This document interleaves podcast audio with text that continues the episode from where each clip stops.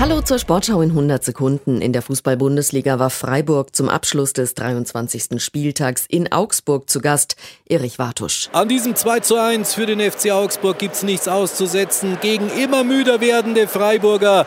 Grifo war nach 19 Minuten im Strafraum gefault worden. Er verwandelte selbst links unten ganz souverän.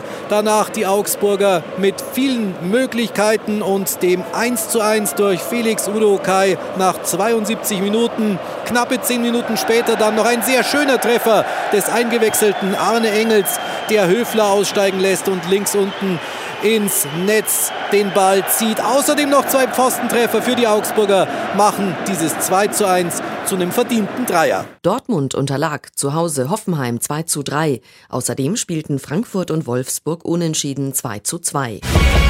Die deutschen Basketballer haben in der Qualifikation für die Europameisterschaft 2025 die erste Niederlage kassiert. Fast ohne alle Weltmeister blamierte sich die Mannschaft von Bundestrainer Gordon Herbert in Bulgarien und verlor im zweiten Spiel der Quali-Gruppe beim Außenseiter völlig überraschend mit 62 zu 67. Andreas Wellinger hat seinen ersten Podestplatz in einem Skiflug-Weltcup seit sieben Jahren knapp verpasst. Wellinger fiel bei seinem Heimspiel in Oberstdorf im zweiten Durchgang zurück, vom vierten auf den siebten Rang. Der Österreicher Stefan Kraft holte den 40. Weltcupsieg seiner Karriere. Snowboarderin Ramona Hofmeister hat zum fünften Mal in Folge die kleine Kristallkugel im Parallelriesenslalom gewonnen. Ihr reichte dafür Rang 4 beim Weltcup in Polen.